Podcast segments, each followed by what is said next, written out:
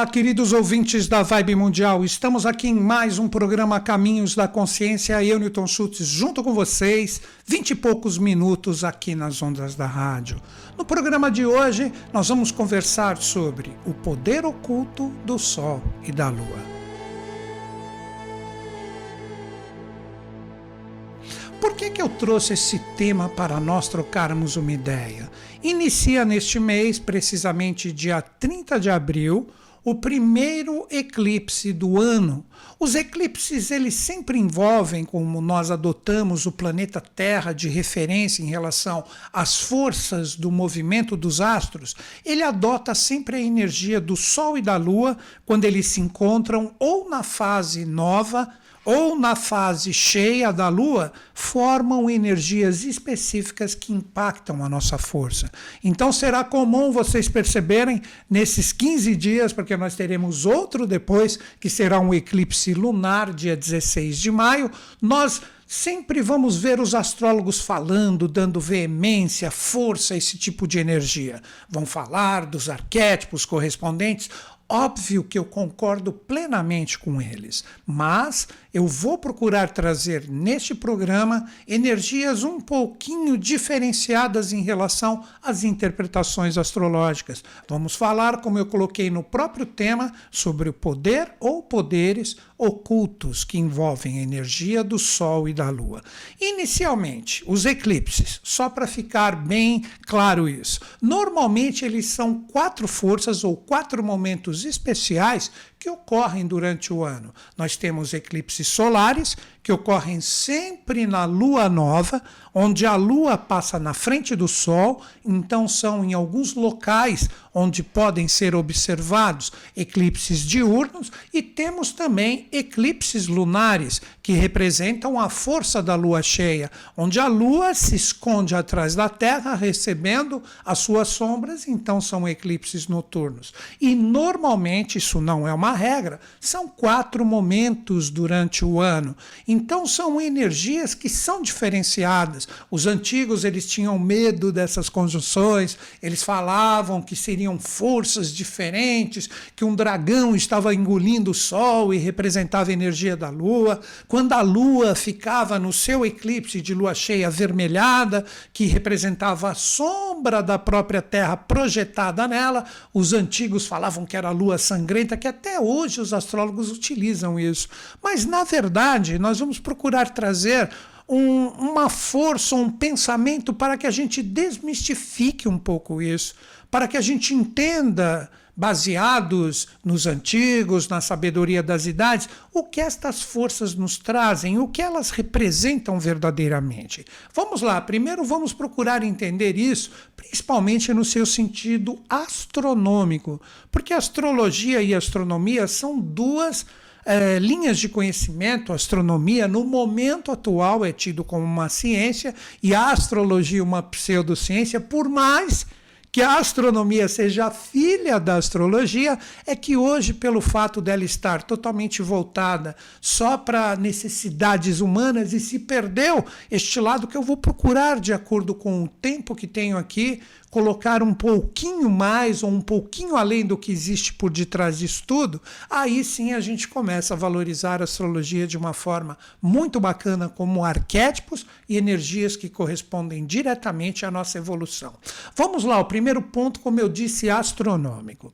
Quando nós observamos o próprio movimento do nosso sistema solar, a gente sabe que o que temos como evolução no sentido físico, não estou desmerecendo as dignidades planetárias vibracionais que existem nos outros planetas do nosso sistema, mas isso já é comprovado que o sentido físico, diretamente no momento evolucional que nos encontramos, está na Terra.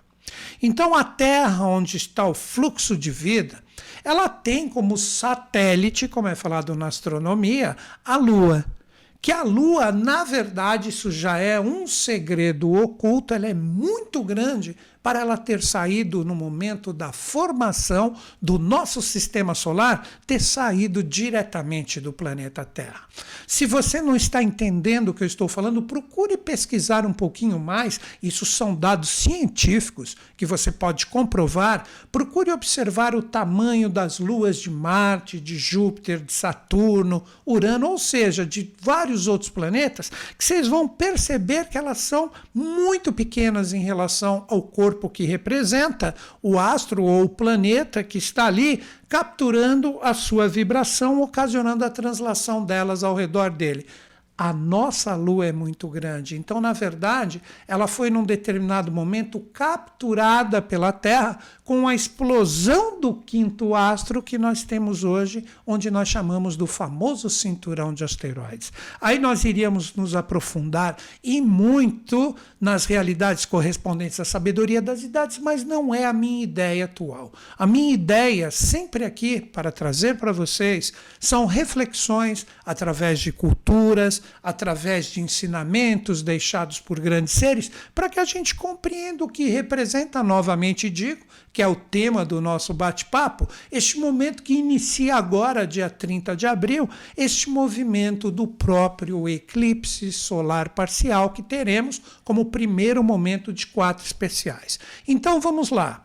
Nós temos a nossa Lua como satélite ao redor da Terra, fazendo o seu movimento e isto influencia próprias marés. Isso é comprovado pela ciência. Então sabemos que existe um repuxo ou um impulso, tanto faz, é o próprio princípio hermético do ritmo, que está associado à própria evolução terrestre com a Lua ao redor dela. Mas o que a Lua faz, agora no seu sentido mais oculto como poder, nós sabemos que o centro do nosso sistema é o Sol. E do Sol sai todo o princípio de vida, que são as energias que impactam todos os reinos que estão aqui no planeta Terra.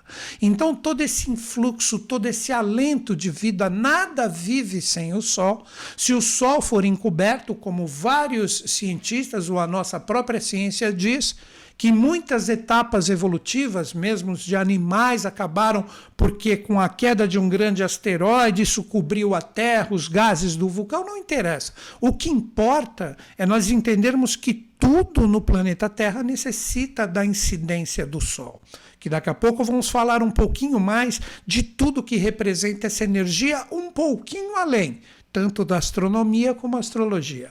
Então, voltando para a astronomia. Então, vem esse influxo que chega no planeta Terra, mas nada entra como vibração ou mesmo como vento solar, como energia de vida que todos nós necessitamos, que impacta diretamente o planeta Terra, sem que passe pela energia da Lua que a circunda ininterruptamente.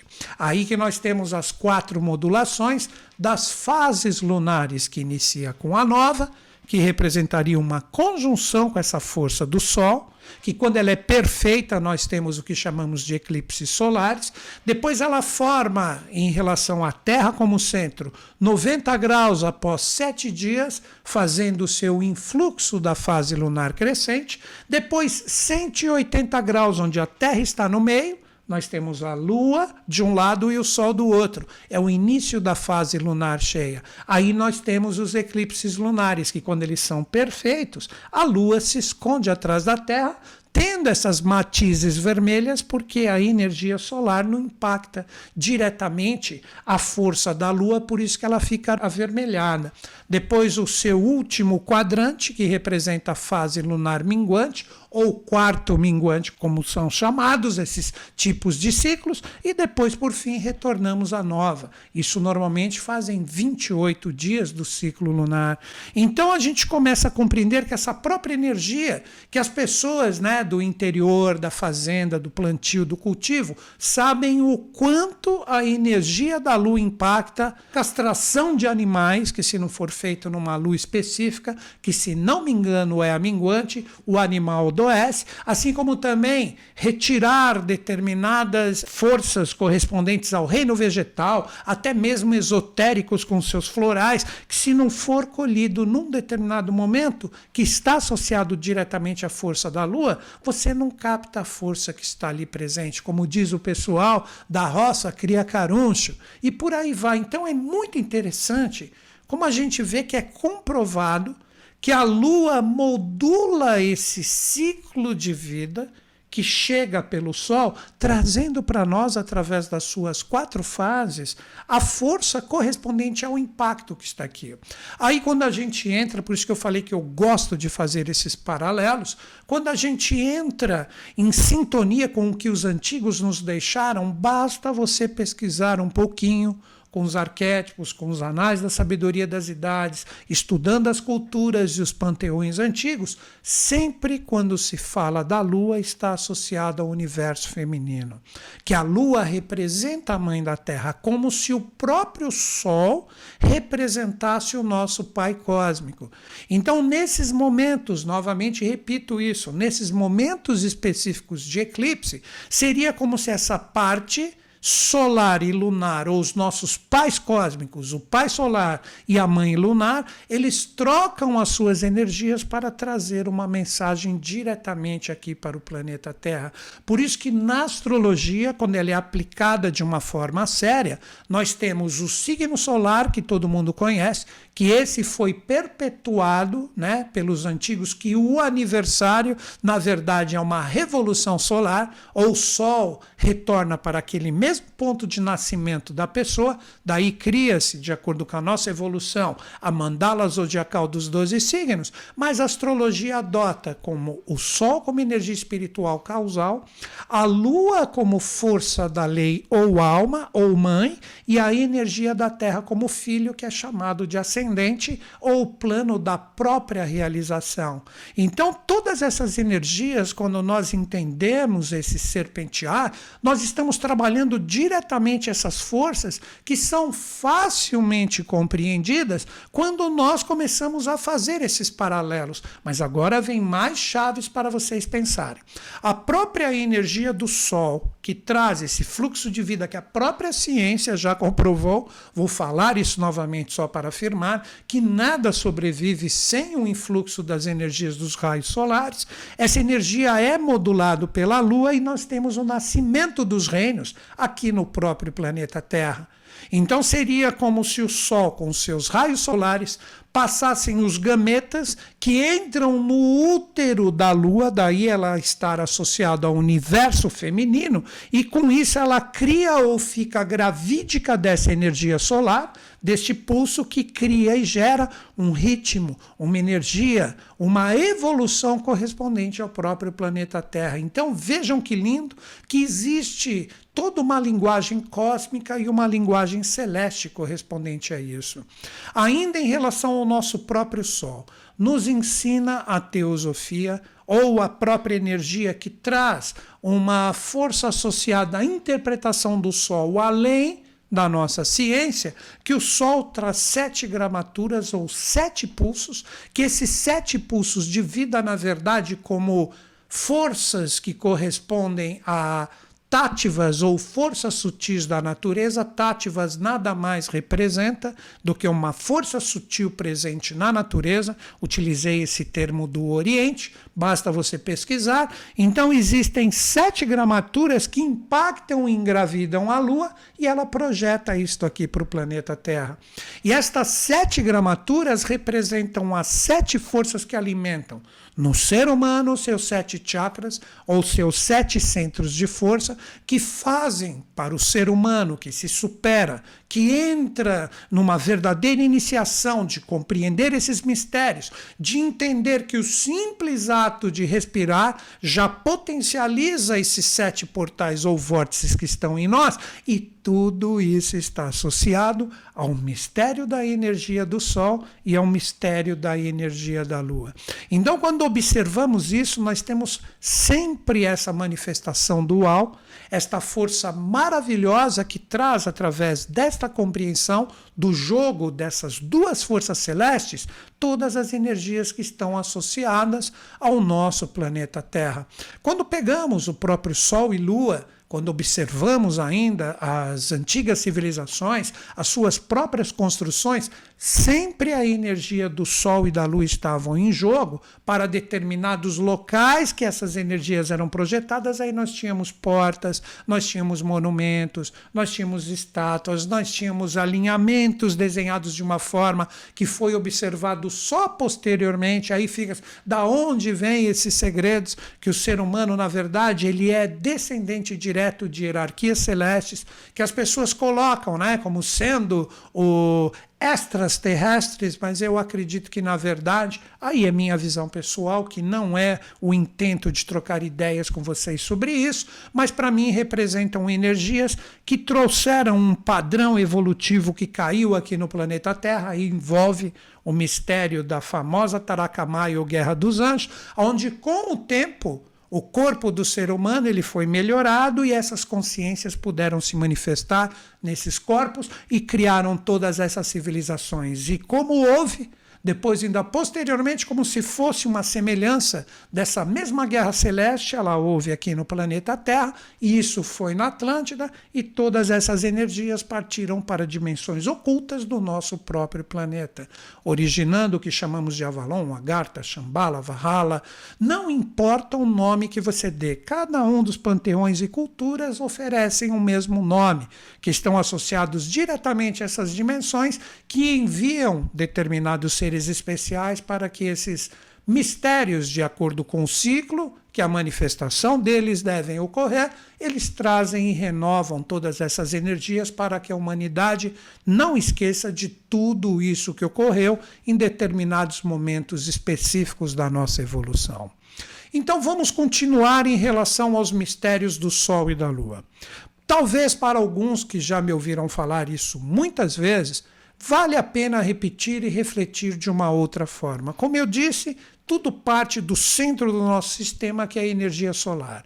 E esta mesma energia solar que traz esses sete pulsos de vida que trazem como alentos reflexões ou conexões ou vibrações que podem ser captadas por nós, exemplo, nossos sete chakras, esse nosso sol físico, como eu já disse várias vezes aqui, ele na verdade coagula unicamente a força correspondente a outros três sóis ocultos que representam a energia de Sírios, como o Sol equatorial, como a energia da estrela polar, que está associada também a esses mistérios como uma energia mais sutil, e por fim, o mais sutil de todos, que representaria o Sol central.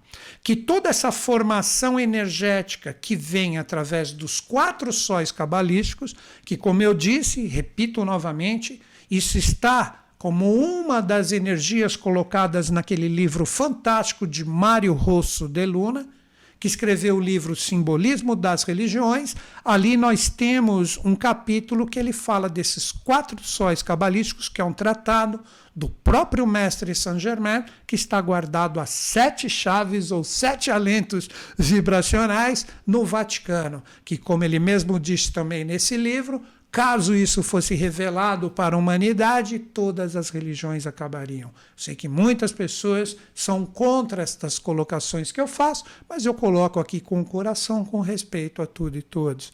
Então, na verdade, existem quatro pulsos ou quatro sóis. Vamos partir do mais sutil. Esta energia do sol sutil que está no centro de tudo é o que nós chamamos da fonte criadora onde não existe forma, onde poderíamos até dizer, fazendo uma comparação à ciência, né, que seria o grande buraco negro que está no centro de tudo, onde o tempo para de ter uma existência onde seria como se fosse um espaço sem limites ou um oceano sem praias, o qual todos nós estamos circundando, né? A nossa própria galáxia pequenininha está no meio de tudo isso, né? Então essa energia representa esse pulso do que seria o pensamento de Deus. Aí essa energia ela modula a sua vibração e bate na própria estrela polar. Por isso que ela está sempre ao norte nesse atual momento ela ainda vai fazer, de acordo com a precessão dos equinócios, né, que está na ciência oficial com 26 mil anos, são 13 mil anos da estrela Vega, que será um futuro, e agora estamos nos 13 mil anos da estrela polar. Então, ali, como diz no Oriente, o próprio olho de Druva, ou o olho de Deus, que recebe a energia deste Sol central e ali se coagula na estrela polar como a própria mente, o raciocínio, os projetos de Deus. E essa energia depois bate em Sírios, que também é um Sol e a energia de Sirius como Sol equatorial seria como se essa energia se coagulasse como uma força guerreira, como uma própria energia astral que vai trazer posteriormente essa energia como quarto Sol ou quarta realidade, que é o nosso Sol físico, que coagula de uma forma eletromagnética todas essas energias e estas forças acabam trazendo esses alentos de vida para nós que vem através desse quaternário, nesse jogo maravilhoso das estrelas, onde poderíamos citar também a constelação de Órion, falar das Pleiades, falar da constelação do Cruzeiro do Sul, que na verdade são pirâmides que modulam essas qualidades da matéria para que tudo isso chegue em nós. Então vejam, quando nós falamos de Sol, o quanto existe de realidade em relação a tudo isso. Agora, continuando, vejam que bonito isso. Essa energia dessas quatro modulações, quando se encontra com o Sol e se projeta diretamente aqui no jogo lunar, que representa o nosso satélite, mas na astrologia a Lua é um planeta, e essa energia que modula toda essa vibração espiritual que vem para o Sol, chegamos no jogo lunar. E este jogo lunar que representaria o universo feminino ou receptivo de toda essa energia causal, só para um exemplo que seria uma força correspondente à parte masculina, essas forças se serpenteiam e a Lua, como mãe da Terra, sempre próxima ao filho, ela modula isso com uma força de depuração. Por isso que na astrologia, quando estudada de uma forma um pouco mais rebuscada, a energia lunar representa resgates kármicos, que isso é comprovado também na teosofia, onde nós temos ela como representação física de um sistema incompleto do que nós chamamos de cosmogênese, de sete dias ou de sete momentos da criação, onde nós encerraremos toda esta evolução como deuses. Isso será um futuro, estamos ainda no reino nominal, como um ensaio do andrógeno futuro. Então a Lua modula toda essa realidade e ela expressa e simboliza o que? A alma da Terra. A alma que representa a consciência do ser humano no seu processo de sublimação. E os 28 dias está associado diretamente ao ciclo de sangue feminino, como sabemos, de limpeza, de purificação. Para que a Lua transmutada no segundo Sol para as pessoas que compreendem esses mistérios, não é o segundo sol que virá um astro que vai desalinhar tudo, isso é música, poesia. Na verdade, é a lua transmutada no segundo sol que ela se torna quem? Vênus. Por isso que Vênus, com o seu movimento de retrogradação, nove meses ao redor do Sol, cessa o ciclo de sangue e entra o ciclo de leite. Por isso que Vênus é o quinto princípio, ou, na verdade, como diz a teosofia, a caixa, os princípios espirituais. Então, tanto Vênus como a Lua representariam duas taças. A Lua, com o mistério do sangue, representaria a taça de soma.